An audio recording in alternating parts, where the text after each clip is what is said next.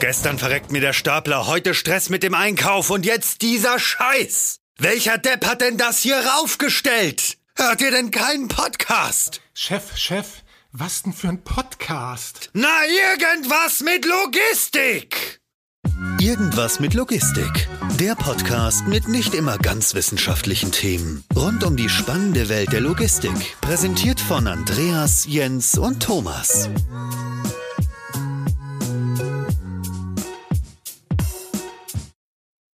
Ja, hallo und herzlich willkommen zu einer neuen Folge Irgendwas mit Logistik. Ich habe heute wieder mal den Jens bei mir. Moin Jens. Moin Andreas. Und als ganz besonderen Gast aus, aus ganz entfernten Ländern haben wir den Sebastian bei uns. Hallo Sebastian. Ja, guten Morgen. Und ja, bevor ich zu viele Worte verliere, Sebastian, erklär gern einmal, wer bist du und was machst du eigentlich, wenn du nicht gerade da bist, wo du jetzt bist, um nicht zu viel vorwegzunehmen. ja, mein Name ist Sebastian Kummer. Ich leite in der Hauptfunktion das Institut für Transportwirtschaft und Logistik. Aber ich habe vor zwei Jahren ein Angebot der Jilin-Universität in China, in der äh, Provinz äh, Jilin ähm, ge, äh, angenommen bekommen. Und äh, da ich schon seit äh, fast 20 Jahren in China arbeite und das eine sehr große Ehre ist, eine Professur angeboten äh, zu bekommen, habe ich eigentlich, äh, äh, konnte ich das praktisch nicht absagen. Äh, glücklicherweise hatte ich vorher meine Stelle schon auf 50 Prozent reduziert, weil ich eigentlich das machen wollte, was ich im Augenblick äh, mache, beziehungsweise versuche zu machen, nämlich zu segeln. Ähm, und ich habe sehr viel in meinem Leben gearbeitet, deswegen dachte ich, äh, und das passt ja zur Logistik. Und im Augenblick bin ich in der Tat in einer wunderschönen Bucht auf der Insel Ephalonyssos.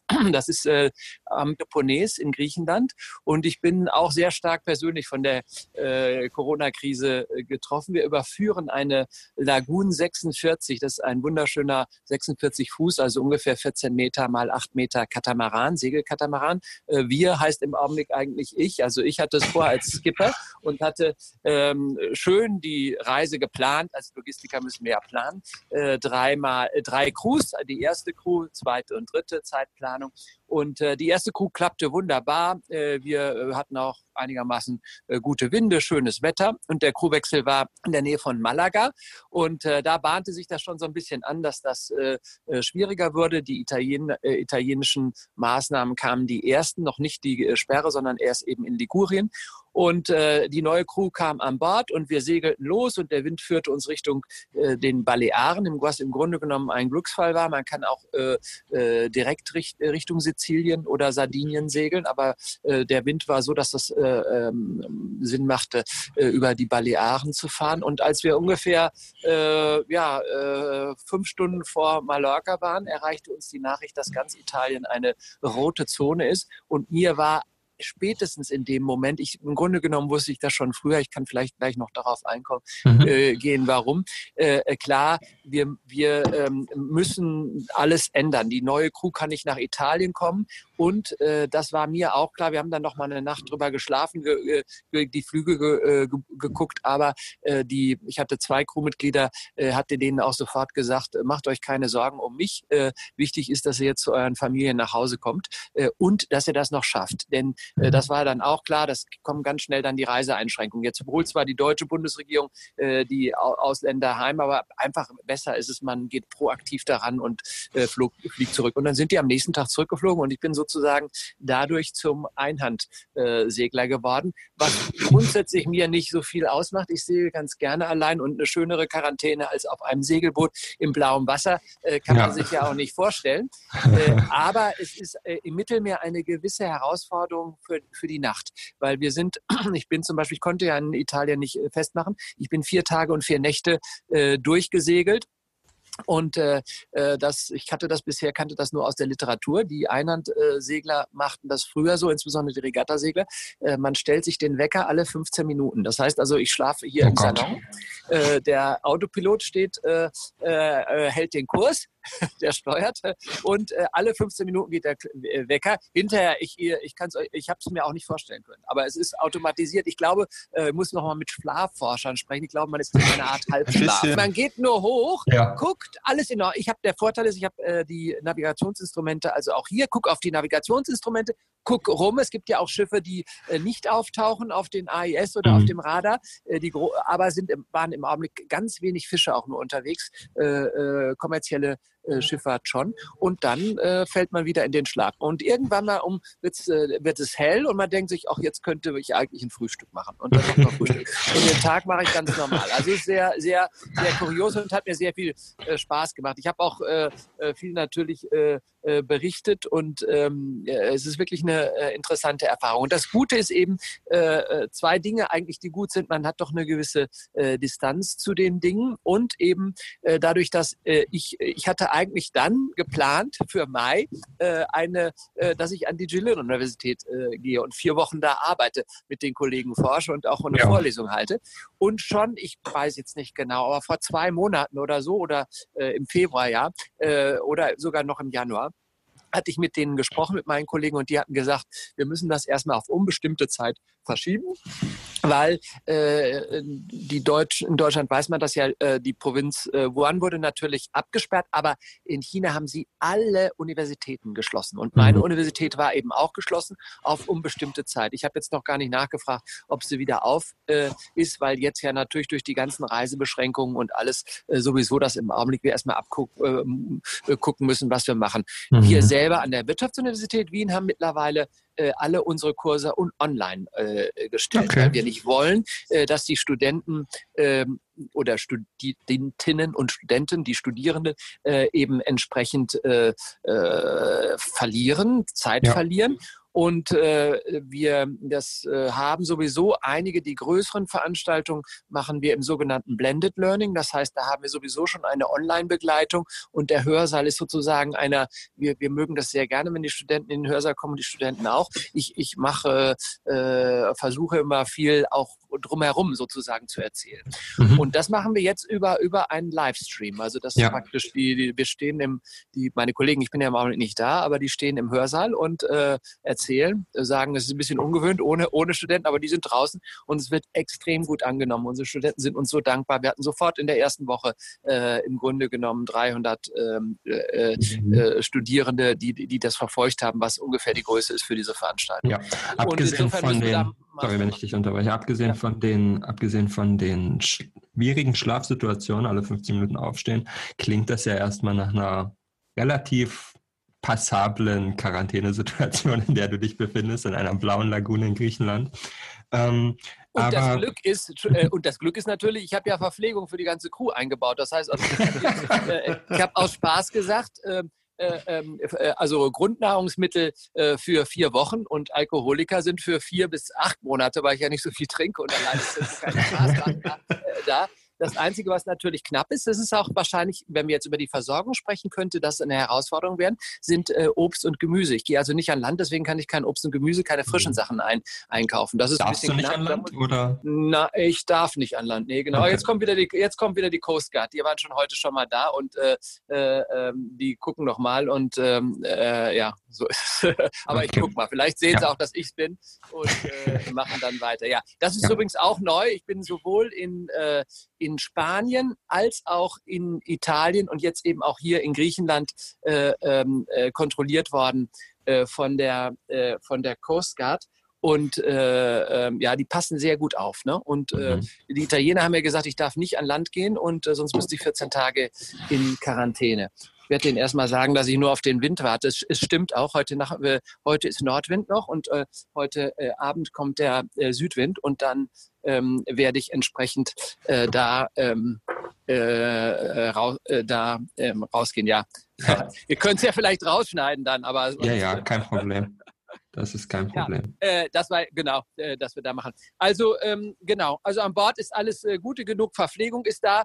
Das größte Problem ist eigentlich der äh, äh, Abfall, dass ich den wir natürlich nicht ins Meer schmeiße. Organische Abfälle schmeiße ich ins Meer und nur die anorganischen nehme ich mit und ähm, ja, äh, aber sonst ist eigentlich alles, alles in Ordnung und äh, das Segeln ist natürlich wunder, wunderschön im, äh, ja, mit dem. Das kann ich mir gut vorstellen. Ich glaube, wir könnten auch schon, schon eine sehr, sehr lange Zeit über das Segeln im Mittelmeer sprechen und dann die Situation vor Ort. Ich glaube, auch das wäre interessant. Aber tatsächlich wollen wir ja auch so ein bisschen darüber sprechen, Was siehst du aus deiner Sicht eigentlich ähm, für Einflüsse, die, die das ganze Thema Coronavirus, Covid-19 ja. und diese ganze Krise eigentlich auf diese ganzen Supply I will wait until uh, uh, I will wait until tonight because the wind changes. I will leave in the evening because the wind will change. It's now north wind and the evening comes south wind, so I will sail. In the evening I go. Take license, drop your anchor here. Ah. What the? told us to go to Turkey. Yes, I wait for the wind. The wind. Why before, let's say, you didn't say that you will come here to drop your anchor? I decided when I saw the wind. From whom you take the license? What license? To drop your anchor. I, I need a license. Of course you need a license. I don't know. Sorry. Shall I put up in the evening? The wind changes at uh, seven o'clock, nineteen take the boat and you will drop your anchor at Vatica Bay, two miles outside the bay. Ah, okay, okay, sorry. Ja, thank you. Ah, jetzt, oh weh, das muss ich jetzt machen. Also das Problem ja. ist, äh, ich muss zwei Meilen außer, außerhalb sein.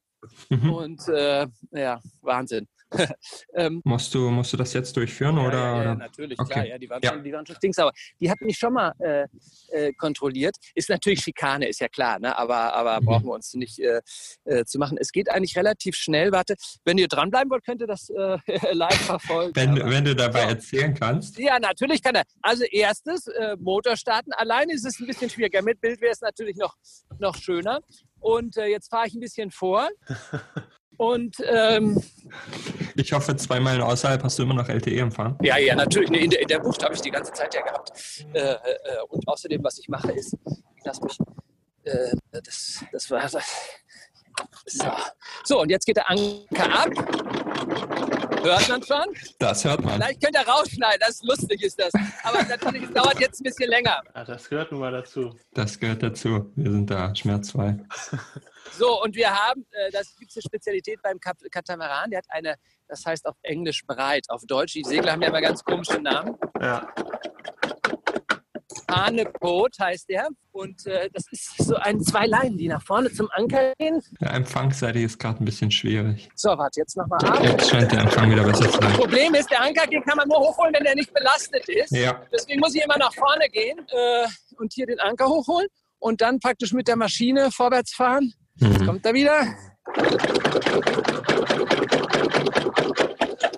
Da hinten, äh, auf der anderen Seite ist übrigens ein, ist noch ein Segler, ich weiß nicht den Namen, der darf wahrscheinlich, der hat vielleicht die Lizenz. Mhm. Oh, so.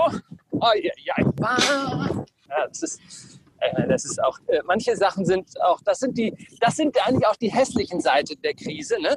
dass praktisch äh, die Leute nicht mehr äh, der sieht das ja, dass ich hier keinen gefährde. Ne? Mhm. So war das schon immer mit den Segelschiffen, ne?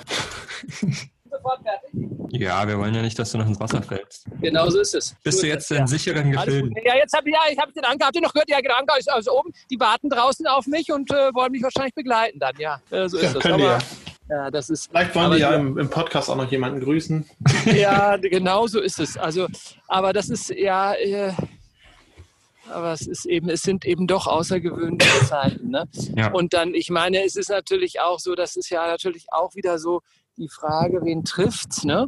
Äh, ich meine, ich kann mich nicht beklagen, ich habe ja keine Probleme, ne? Aber ich bin ja wirklich, äh, äh als, als wenn die mich, äh, äh, als wenn die irgendwie Griechenland vor mir schützen müsste. Ich habe denen gezeigt, dass ich seit zehn Tagen, äh, ähm, nee, über zehn Tagen, seit 20 Tagen na, na, 14 Tagen unterwegs bin, ne? ohne dass ich Land an Land war. Ne? Und in, in Italien konnte ich auch nicht an Land praktisch. aber so ist es. Wenn die meinen, dass das ist natürlich auch viel einfacher, mich zu kontrollieren, als irgendein, irgendwas anderes, irgendein Schmugglerboot, die Waffen dabei haben. das gleiche wie bei den Lkw-Fahrern. So. Ja, ja, das könnte uns gefährlicher werden, genau. Ja, genau. Also jetzt kann ich im Grunde genommen, oh, jetzt fahre ich ganz langsam raus.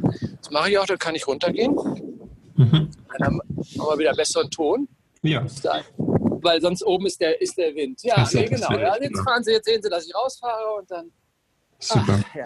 Wollen wir dann inhaltlich weitermachen oder willst du genau, erst zwei Meilen? Genau, so ist es. Ihr könnt okay. ja den, den, Teil rausschneiden oder was ihr wollt. Ihr könnt natürlich alles verwenden, aber. Zum Teil äh, verwenden wir das sicherlich. Auf jeden Fall.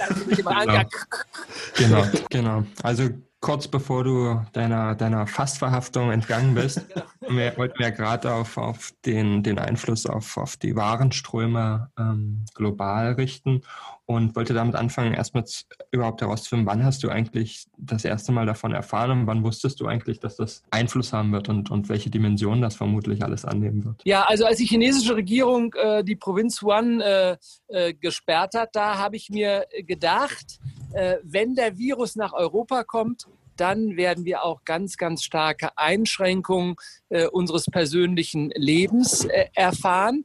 Wir, äh, es war auch schon damals natürlich klar, dass es gewisse Einschränkungen in Branchen gibt aufgrund der Zulieferketten, äh, die aus China äh, kommen. Insofern, äh, ich hatte eigentlich gehofft, dass man versucht, wie man das bei Ebola-Virus und anderen Viren gemacht hatte, die, den Virus zu lokalisieren. Also praktisch ich denke, aber das ist jetzt alles Vergangenheit. Warum man das nicht gemacht hat, ist auch eine andere Frage. Aber auf jeden Fall ähm, hätte man wahrscheinlich in einer Frühphase äh, alle Reisen nach China streichen müssen, ganz schnell. Und die äh, Lufthansa und die europäischen Airlines haben das ja gemacht, aber die Chinesen sind ja weiter mit den äh, chinesischen Airlines gekommen. Also aber da war mir schon klar, wenn das nach Europa kommt, äh, dann, dann, mhm. ist, äh, dann wird das. Und äh, als dann sozusagen die Fälle, die ersten Fälle auftraten, da war, äh, sag mal, äh, hätte ich mal gedacht, äh, ich hätte, die, die Hoffnung war, dass man das vielleicht abwenden kann, aber die Realität, eigentlich wussten ja alle schon relativ bald, dass man den Virus, weil der ja sich so leicht verbreitet, nicht stoppen kann. Und dann, glaube ich, ich, mich hat das eher gewundert, dass doch die Politik, insbesondere die österreichische Politik, hat ja noch härtere Maßnahmen gesetzt als die deutsche Politik bisher, obwohl wenn der Podcast ausgestrahlt wird, wer weiß, was dann dann ist. Aber dass die Politik relativ relativ entschlossen äh, reagiert.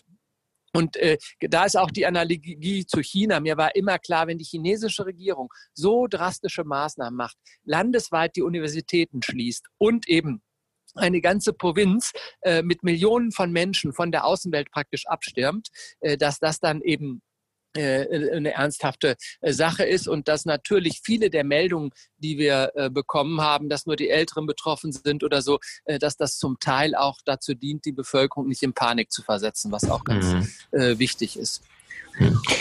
Jetzt ist es ja, jetzt ist es ja so, dass, dass wirklich auch ein Großteil der europäischen Industrie viel, viel in China sourced. Und äh, ja, ab, ab welcher Stelle hat man dann eigentlich, du hast sicherlich gute Verbindungen nach Asien dann auch, ähm, ab welcher Stelle hat man eigentlich festgestellt, okay, da wird es vermutlich dann irgendwann auch Engpässe geben, weil es ja tatsächlich ein größeres Thema ist, das nicht nach zwei, drei Wochen wieder abgeklungen ist. Ja, wobei man ja sagen muss, dass wir ähm, schon die letzten Krisen alle sehr gut überstanden hatten. Zum, mhm. äh, äh, und, und eigentlich äh, das Gute an den logistischen Lieferketten ja ist, dass sie relativ schnell äh, aktiviert werden können und äh, deaktiviert werden können. Das war ja, diese Flexibilität war ja eine der wichtigsten äh, Lessons learned aus der letzten Krise, dass wir die Systeme flexibel gestalten müssen in der Hinsicht, dass man die Mengen hoch und runter fahren kann. Insofern denke ich, ja, es gibt jetzt aktuell äh, eine Herausforderung, aber auf der anderen Seite, wer weiß, die Chinesen fangen vielleicht schon wieder an zu produzieren jetzt und, und mhm. wir schließen gerade unsere Werke. Also ich bin da sehr optimistisch, dass okay. wenn die Krise bewältigt wird, dass man dann äh, die ähm, äh, Produktion hochfahren kann. Die Logistik ist ja sowieso kein Problem. Ich denke mal, also sozusagen, dass, dass die Logistik, ähm, äh, also die Transporte, sagen wir mal, die Transportleistungen und ja. Lagerleistungen, die sind nicht das Problem. Ne? Aber das Problem ist die, sind die, ist die Supply Chain. Das ist schon natürlich eine erhebliche Herausforderung. Und innerhalb der äh, Gütertransporte ist es vielleicht so, gibt so leichte Herausforderungen. Wir sehen das jetzt in Österreich. Wir haben ja sehr viele ähm, äh, ausländische Fahrer, Lkw-Fahrer, mhm. die in äh, Österreich, aber auch in Deutschland arbeiten. Und wenn die jetzt, äh, und das haben sie eben auch gemacht, oft in ihre Heimatländer äh, zurückgehen, äh, dann bekommen wir eben da äh, ein Problem. Nicht? Also dann haben wir eben einfach äh, nicht genug Fahrer. Aber ich denke, auch das ist beherrschbar. Man kann ältere Fahrer aktivieren. die Fahrer, wir haben in Österreich und auch in Deutschland ja jetzt schon, dass die Lenkzeitregelungen aufgeweicht werden, dass die Fahrverbote aufgeweicht werden. Also ich glaube, da hat die Politik ähm, das ist auch vielleicht einer der Erfolg der Logistik der letzten Jahre, erkannt, äh, dass die Logistik ähm, äh, wichtig ist und, und auch, dass sie eben dann entsprechende solche Maßnahmen braucht. Ne? Nach, nach deiner Meinung, ähm, auch selbst mit solchen Maßnahmen und ähm, auch was die Themen angeht, der Lieferketten und der Supply Chain, wie lange kann man so einen Zustand eigentlich relativ normal überbrücken, also ohne dass jetzt wirklich die Person zu Hause ähm, aufgrund von Liefer, abgebrochenen Lieferketten oder Engpässen der Supply Chain großartige Einschnitte ähm, ja, für sich spüren. Wie lange ist da Pi mal Daumen eigentlich das System stabil und auch von den ganzen Pufferkapazitäten stabil? Also ich, äh, wir haben in den letzten Tagen da öfter schon drüber diskutiert. Ich glaube, dass wir keine wesentlichen Einschränkungen äh, sehen werden. Das haben übrigens auch äh, die Chinesen berichtet. In der Provinz Wuhan, obwohl die ja komplett abgeschirmt war, man hat dann mhm. die Waren reingelassen zwar, der, der Warenstrom wird auch nicht über, äh, und komplett unterbrochen werden. Jetzt, ich meine, die, es gibt so ein paar Aktionen wie die Ungarn, die nur noch ungarische LKWs durchlassen und so, das ist ein bisschen hässlich. Aber, aber im Grunde genommen, äh, wenn, wenn glaube ich, äh, äh, klar, es wird mal Engpässe in einzelnen Bereichen geben, aber die Grundversorgung der Bevölkerung ist in keinster Weise äh, äh, gefährdet. Und äh, äh, wenn wir dann eben mal nicht irgendwelche frischen Sachen irgendwo herkriegen, dann kann man auf andere äh, Produkte zurückgreifen. Jetzt steht ja auch der Sommer zuvor. Das heißt also, wir haben sowohl in Deutschland als auch in Österreich und allen europäischen Ländern entsprechende Nahrungsmittel, die wir dann eben benutzen können. Wir müssen dann eben wieder lokale Nahrungsmittel benutzen. Wir müssen noch mal einen Cut machen oder äh, ähm, ich gehe auf die Brücke, weil ich äh, jetzt den Kurs ändern muss. Wir sind ja. jetzt praktisch. Änder gerne den Kurs, kein Problem. Alles gut. Ja. Der Autopilot kann das zwar perfekt, aber.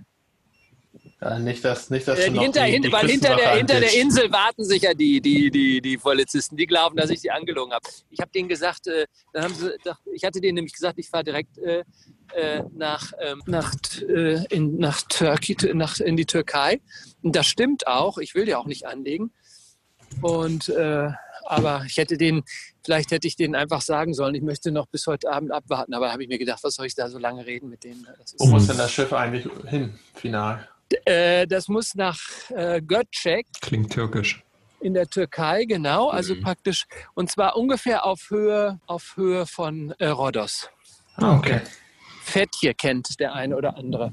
So, jetzt ist der Kurs eingestellt.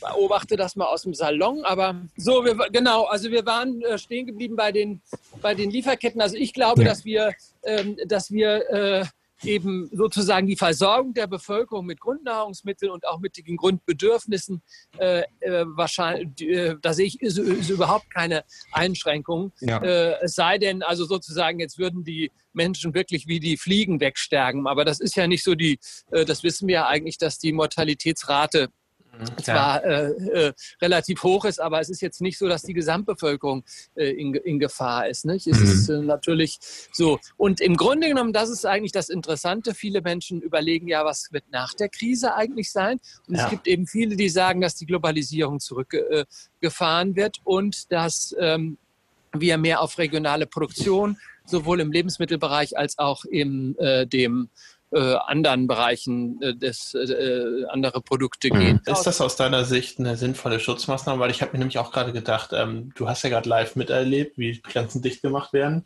wie Leute an Grenzen abgewiesen werden. Ähm, teilst du das, dass das eine sinnvolle Schutzmaßnahme ist? Weil ich denke mir, wenn man auf Sicht beispielsweise von Österreich oder auch Deutschland und auch der Schweiz guckt, vielleicht auch Frankreich und Italien, ähm, man hat so eine große Volkswirtschaft dahinter stehen, dass man sicherlich alles, was irgendwo notwendig ist, wirklich zwingend erforderlich ist, auch irgendwo durch Umstellung in einer definierten Grenze äh, produzieren kann. Aber am Ende des Tages, wenn alle dann irgendwo ihre Grenzen dicht machen und es kilometerlange Staus gibt für den Warenverkehr oder Warenverkehr gar nicht mehr stattfinden kann, teilweise über Grenzen, weil dann wirklich die Leute panisch werden, ähm, ist es dann überhaupt möglich für gerade kleinere Länder, das so durchzuhalten, wenn alle sich abschotten, können die auch für für sich dann ähm, die Lieferketten intern ähm, weiter am Leben erhalten? Ja, also das ist, äh, ist richtig. Ich meine, jetzt in der Krise, denke ich, für eine kürzere Zeit kann man das aufrechterhalten, aber langfristig ist es äh, äh, weder, äh,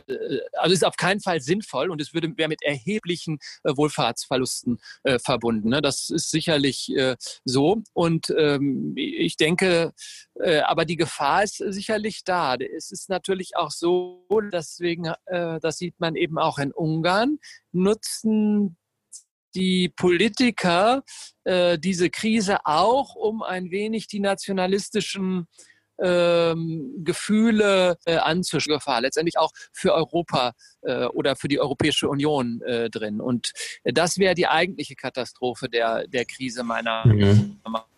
Auseinanderbrechen wenn wir, äh, wenn es äh, zu ganz starken Einschränkungen kommt. Eine Konzentration wieder auf die äh, regionalen Aspekte ist ja, hat ja durchaus auch Vorteile. Ähm, und ich denke, dass insbesondere auch für die Logistiker zum Beispiel da, die, die, die, gerade für die mittelständischen Logistiker, da erheblich, glaube, die, das sieht man ja jetzt auch in der Krise. Auch in gewisser Weise glaube ich, dass die Containerschifffahrt ähm, äh, auch vor erheblichen Herausforderungen steht, wenn wir die äh, Globalisierung zurücktreiben. Äh, Allerdings muss ja. man natürlich sagen, äh, das sind sehr potente Unternehmen, die äh, äh, alle Möglichkeiten haben. Also das ist keine, ja.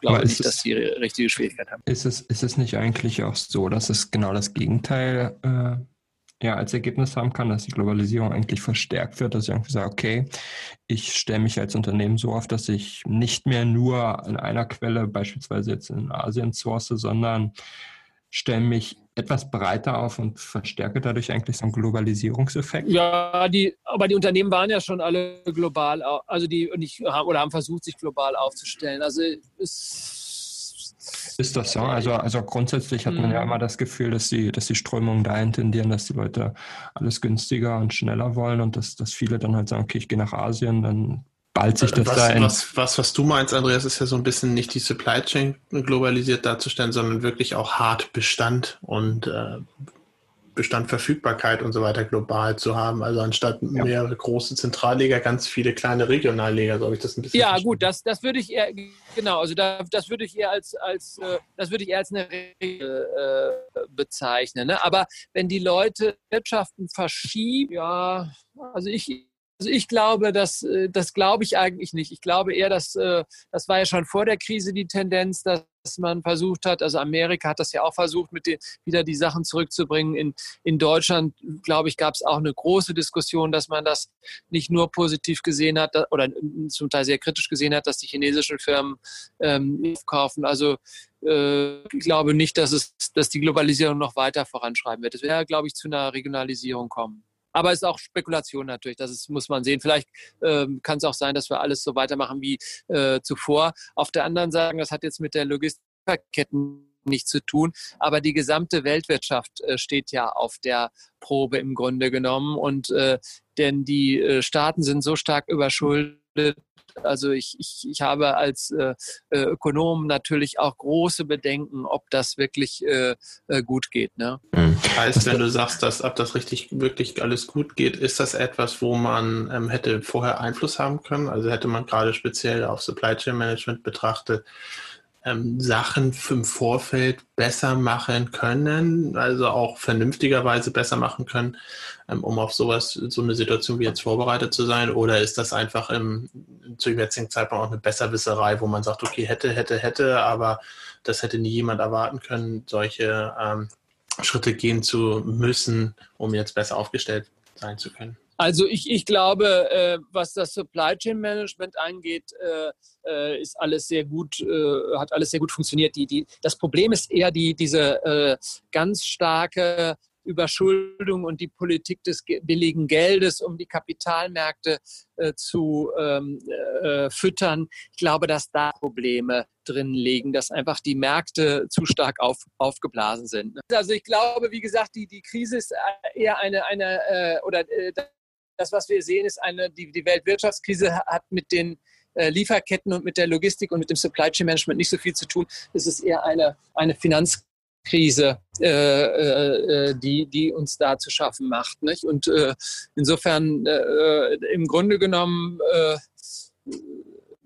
sind ja die, die, die, die Auswirkungen der letzten Krise noch nicht, äh, noch nicht richtig behoben worden, nicht? Weil, mhm. weil praktisch sind weiter verschuldet und äh, ich glaube, dass da die größte Gefahr ist. Also für Logistiker und äh, dass das eigentlich äh, nicht, dass wir die Logistik aufgrund der Grenzschließung oder irgendwas nicht Griff bekommen. Ich glaube, da haben, haben die Logistiker immer Lösungen gefunden, auch wenn ich ja. äh, kreative Lösungen gefunden denke an die, zum Beispiel, äh, das war zwar nicht ganz so groß, aber äh, diese äh, Sperrung des Luftverkehrs aufgrund der Aschewolke mhm. ja. hat man dann auch äh, äh, ganz schnell umgeleitet und so. Also da sind die Systeme mittlerweile sehr flexibel und bin da optimistisch, dass, dass, wir, dass die da Lösungen finden. Aber gegen einen gesamtwirtschaftlichen äh, Einbruch und insbesondere bei der Auto, ich, ich, glaube, die größte Herausforderung steht die Automobilindustrie. Ich könnte mir vorstellen, äh, wir hatten ja schon vor dieser Krise Riesenprobleme äh, in der Automobilindustrie aufgrund der äh, sich abzeichnenden äh, Elektromobilität, aufgrund ganz, ganz äh, vieler Faktoren und ähm, ja, und äh, da die, die, also die, die, die, die, äh, die Automobilindustrie, die wird sicher noch eine, äh, vor einer großen Herausforderung stehen. Aber eigentlich, wenn ich das so richtig verstehe, ähm, ist das ja nur, muss man ja sagen, dann ist die Situation aktuell ein Verstärker sowieso äh, vorhandener Probleme. Na, also dann ist das ein Verstärker und auch ein Beschleuniger von Themen, die man eh hätte angehen müssen. Dann sind wir jetzt in einer Situation, was du ja auch beschrieben hast, ähm, Regelungen werden sehr schnell, sehr flexibel aufgelockert. Gesetzgebung wird sehr schnell, sehr flexibel gestaltet. Ähm, und auf der anderen Seite reduzieren sich Menschen bzw. erkennen Menschen auch wieder das Wesentlichere und auch ähm, die wichtigen Aspekte. Ist das vielleicht dann auch eine Chance, einen Schritt auch voranzukommen, wenn man jetzt in so einer Situation ist, Probleme, die man sowieso hat, jetzt auch mal angehen muss und dann auch ähm, ja, ein Tal zu durchschreiten hat, aber dafür das dann schneller durchschreitet? Also ich sehe das, äh, ich sehe das so, die, die, diese Corona-Krise, äh, äh, ja, das ist eine Gesundheitskrise und äh, äh da müsste man jetzt natürlich machen, aber äh, die, die Wirtschaftskrise, der wir im Augenblick gegenüberstehen, äh, für die ist die dieser Coronavirus oder der äh, COVID-19 äh, ist, ist nur der Auslöser dafür. Das ist nicht die Ursache. Denn wenn das, ähm, wenn, wenn die Weltwirtschaft gesund wäre, dann würde sie sich ganz schnell wahrscheinlich wieder davon erholen. Aber wenn, also ich, ich glaube, dass diese Krise dazu führen wird, dass wir fast alles hinterfragen werden. Also wir werden, äh, es ist, das Schlimmste wäre eigentlich, die, die, die, die Notenbanken drucken wieder mehr Geld. Im Augenblick wird ja diskutiert in Amerika, dass die jeder, jeder Amerikaner irgendwie oder unter 40, weil die mehr konsumieren, 10.000 US-Dollar kriegen sollte und solche äh, mhm. äh, Vorschläge. Also meiner Meinung nach ist das, wäre das das Allerschlimmste, wenn wir wieder genau das machen, äh, was, womit man auch versucht hat, die letzten Krisen zu äh, beheben, indem wir einfach immer nur mehr Geld in das System äh, pumpen. Denn irgendwann mal verlieren die Leute äh, das Vertrauen in das Geld und dann, äh, dann, dann, äh, also unsere Weltwirtschaft ohne Geld oder äh, die, die funktioniert nur ganz schwierig dann. Ne? Und deswegen denke ich, dass man in der Tat die Krise dazu nutzen müsste, ähm, wirtschaftliche Reformen äh, äh, zu machen. Äh, und äh, natürlich auch äh, gesellschaftliche Konsequenzen hat das wahrscheinlich auch. Wir müssen uns überlegen, wie wollen wir in Zukunft äh, zusammenleben. Und denke, dass viele Menschen diese Zurückgezogenheit jetzt äh, nutzen. Ich persönlich äh, habe die Befürchtung, dass wir in eine neue Biedermeierzeit äh, äh kommen. Das gab es ja auch schon mal äh, ja. vor mehr als einem Jahrhundert, dass die Leute sich zurückgezogen haben und gesagt haben, sicherer ist es zu Hause aus anderen Gründen. Ähm, aber äh, das, das ist sehr schwierig zu sagen. Ich bin ja auch kein Gesellschaftswissenschaftler, sondern eben Logistiker. Aber ich denke, die Logistik ist sehr flexibel und die, die Supply Chains. Also wir ähm, würden dann entsprechend die Systeme aufbauen. Ne? Man kann entweder zentralisieren oder dezentralisieren, man kann äh, äh nicht ganz im, und und und ähm, man kann auch was die Verkehrsmittelwahl angeht, äh, äh habe hab ich auch nie Befürchtungen gehabt, äh, dass man gesagt hat, oh, oh, Gott, oh Gott, oh Gott, wenn jetzt praktisch die Diesel-LKWs irgendwann mal es nicht mehr gibt, was machen wir dann? Da finden wir immer Lösungen. Das ist ja, wenn ich, wenn ich das zusammenfasse, ist das ja eigentlich ein total positiver Ausblick und impliziert ja eigentlich, dass das Verhalten, das, das viele ja, Mitmenschen derzeit so an den Tag legen, wenn man so an Hamsterkäufe etc. denkt, dass das eigentlich noch viel, viel sinnloser ist, wenn man, wenn man das gesamt äh, logistisch betrachtet, weil es einfach genug Nachschub gibt, es gibt genug Transportwege. In der Regel wird auch schon wieder produziert. Ja, die Hamsterkäufe sind, dienen ja nur der Beruhigung der, äh, der individuellen Personen. Nicht? Das genau. ist ganz klar. Das ist also nicht rational. Ja, ja irrational, das ist vollkommen irrational und schon natürlich schon mal gerade in, in, in äh, äh, Hamsterkäufe in Klopapier oder sowas, das ist also das ist natürlich, äh, äh, aber, aber wenn die Leute das kaufen und sie fühlen sich dann besser, das, ich habe da keine Probleme mit, nicht? Äh, äh, es eher problematisch wäre, wenn sie kritische, kritische, wenn kritische Dinge wie zum Beispiel Gesundheitsmedizin ja. oder sowas aufgekauft wird, systematisch von, ich sage jetzt mal, zwar nicht von individuellen Personen, sondern eben von organisierten Verbrechen. Also das wäre, das wäre kritisch und da muss der Staat aufpassen. Ne? Das war ja auch der Hintergrund wohl diese, dieses äh, Ausfuhrverbots von medizintechnischen Artikeln, die die Bundesregierung erlassen hat. Also da, da muss man wirklich auf der Hut sein. Mhm. Finde aber genau. Aber sonst sehe ich das. Ich habe auch gesagt, im Grunde genommen für einen Logistiker ist ja jedes Weihnachtsgeschäft auch eine Krise. Insofern sind ja, die Logistiker ja, genau. ja einfach Krisen Exakt. Ne? Exakt, das ist so ein bisschen auch das Thema, was so auch ähm, das Gefühl aktuell ist, wenn man sich mit dem einen oder anderen Akteur unterhält. Es ist halt, die Mengengerüste verschieben sich halt einfach massiv, sei es jetzt vom stationären auf dem E-Commerce, sei es jetzt von einer Produktgruppe auf die andere.